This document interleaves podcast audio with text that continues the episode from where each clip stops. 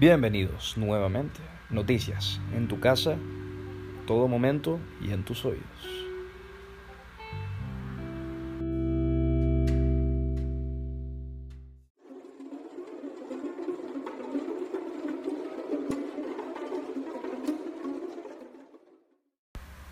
Italia suma otros 433 muertos por coronavirus y continúa la tendencia a la baja. El deseo de muchos italianos de salir de casa es proporcional a la presión del mundo económico e industrial sobre los gobiernos de Giuseppe Conte para reanudar su actividad lo antes posible. Sin embargo, el número de contagios de coronavirus en el país sigue siendo demasiado alto, por lo que las reaperturas que Roma esperaba permitir la próxima semana probablemente permanecerán cerradas. Esta decisión se tomará mañana durante el Consejo de Ministros pero la tendencia de curva epidémica no deja demasiado margen para la prisa y el optimismo. Tenemos que aguantar al menos otros 15 días para evitar nuevos brotes. Apuntan varios funcionarios del gobierno, ya que solo de esa manera podremos evitar el periodo crítico de los dos puentes festivos y llegar a la fase 2.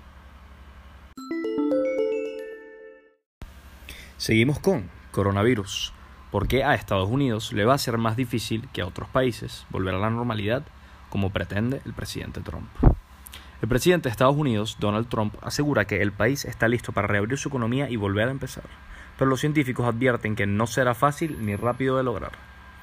Según ellos, será difícil eliminar las restricciones impuestas en la actualidad porque Estados Unidos aún carece de la capacidad para evaluar y rastrear infecciones de coronavirus a la escala necesaria. Los estadounidenses observan con ansiedad cómo Europa se vuelve a abrir lentamente tras semanas de cuarentena.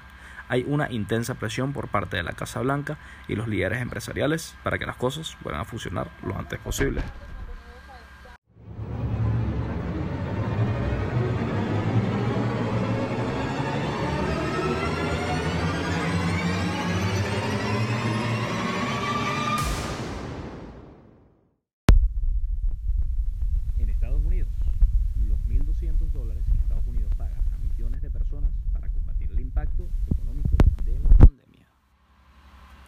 Imagina que esta mañana, después de levantarte, fuiste a verificar el saldo de tu cuenta bancaria y descubriste que habían depositado 1.200 dólares americanos, un dinero que nadie te debía, por el que no habías tenido que trabajar y ni siquiera habías pedido. Ahora imagínate que eso le ocurra a millones de personas en tu país.